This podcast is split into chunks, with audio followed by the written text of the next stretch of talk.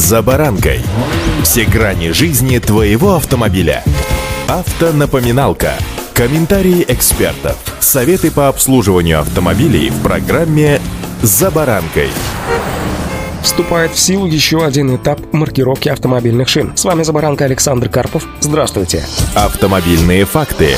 С 15 декабря 2020 года продажа и оборот, а также производство, ввоз, транспортировка автомобильных шин без специальной маркировки запрещается. На каждый товар необходимо нанести код формата Data Matrix. Все организации и предприниматели, кто производит, импортирует, продает шины, должны быть зарегистрированы в информационной системе по мониторингу за оборотом товаров, подлежащих обязательной маркировке. Для этого в интернете имеется ресурс «Честный знак». Стоит отметить, что в настоящее время в системе уже зарегистрированы более 11 тысяч поставщиков поставщиков и производителей, так что есть из чего выбрать. Ну, разве что у вас уникальные шины, в чем я, кстати сказать, сильно сомневаюсь. Но все же знаете, что не попадают под обязательную маркировку шины для воздушных судов, то есть самолетов, вертолетов и так далее, шины для велосипедов, восстановленные шины, камеры резиновые и ободные ленты. Автомобильные факты.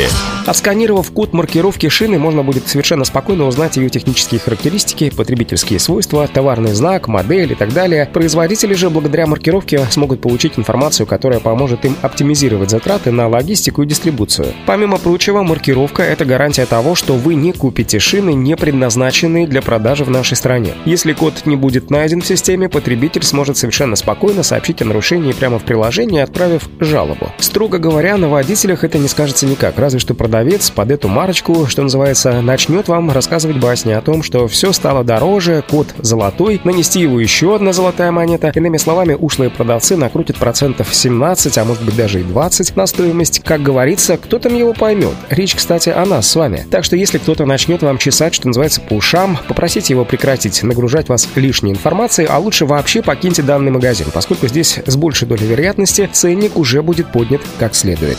Автомобильные факты.